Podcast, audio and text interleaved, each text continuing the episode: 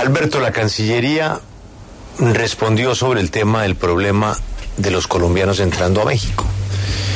Y simplemente publicó una lista de los temas que hay que tener en cuenta para viajar a, a México.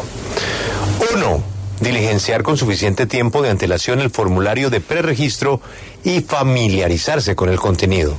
Dos, debe contar con alojamiento para toda la estancia. Recuerde portar impresa la constancia de pago con los datos de su hotel. En caso de que haya sido invitado por alguien, debe presentar una carta de invitación firmada por su anfitrión, con sus datos de contacto, copia de un comprobante de domicilio, recibos de servicios públicos del domicilio y una copia de la identificación de la persona. 3. Al momento de la entrevista con el funcionario del Instituto Nacional de Migración, sea claro y sincero en sus respuestas en cuanto al propósito de su viaje.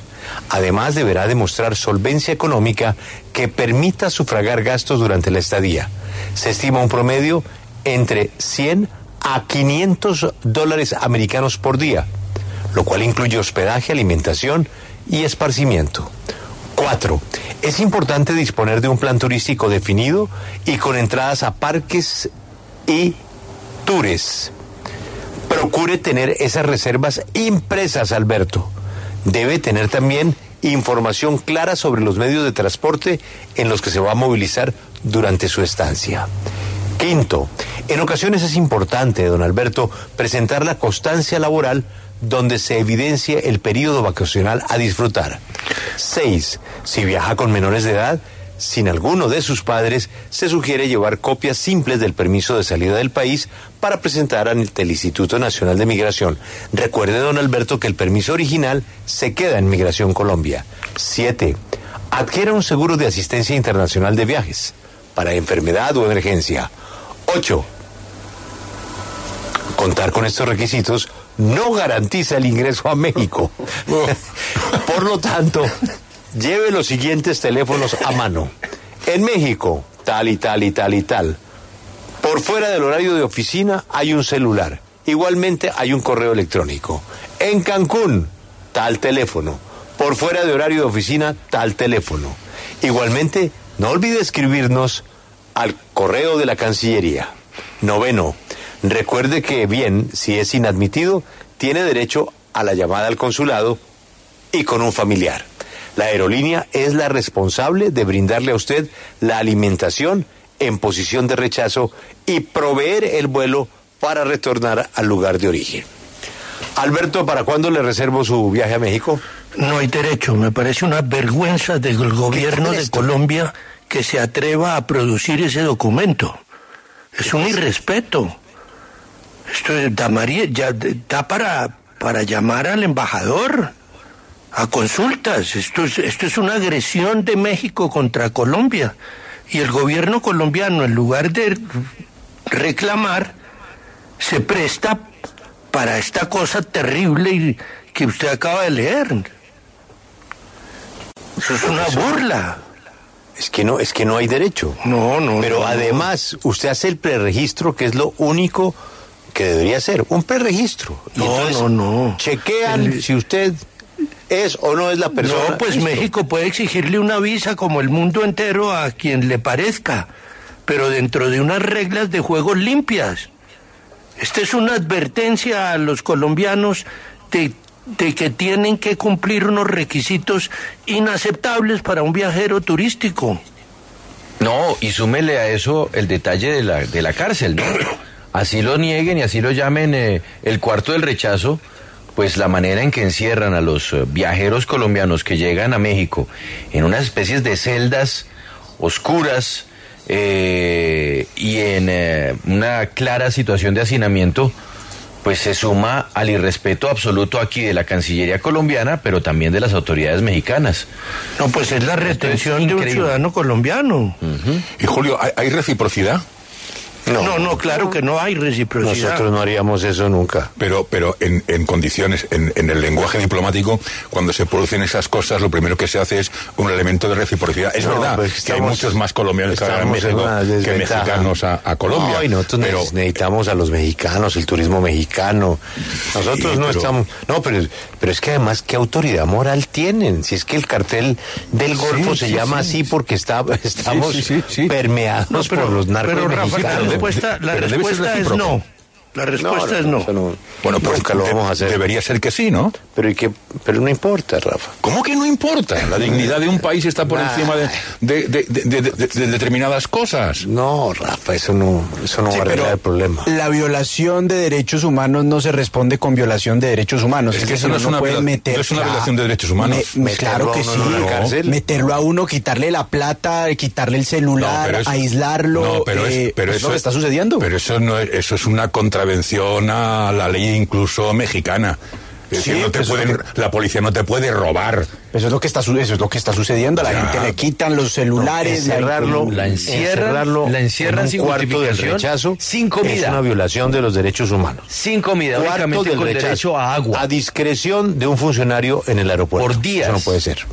Eso no puede ser. Y dice el doctor Casas que el embajador, es que no hay embajador, doctor Casas. Por ahora no hay nada de nada ya.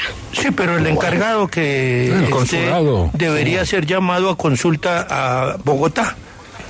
Allí seguro un encargado de negocios. Claro. Pues, eh, ya está.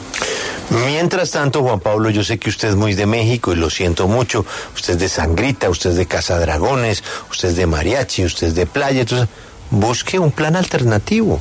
Porque cuando México, eh, o sea, México no le va a afectar nada a su potencial de turismo porque es una potencia mundial de turismo. Mm. No le va a afectar en nada que unos pocos colombianos no volvamos a México. Pero usted va a estar tranquilo y a lo mejor en otros destinos lo reciben bien. Le dije lo de la República Dominicana. Aruba, Bonaire, Curazao, Panamá, Costa Rica,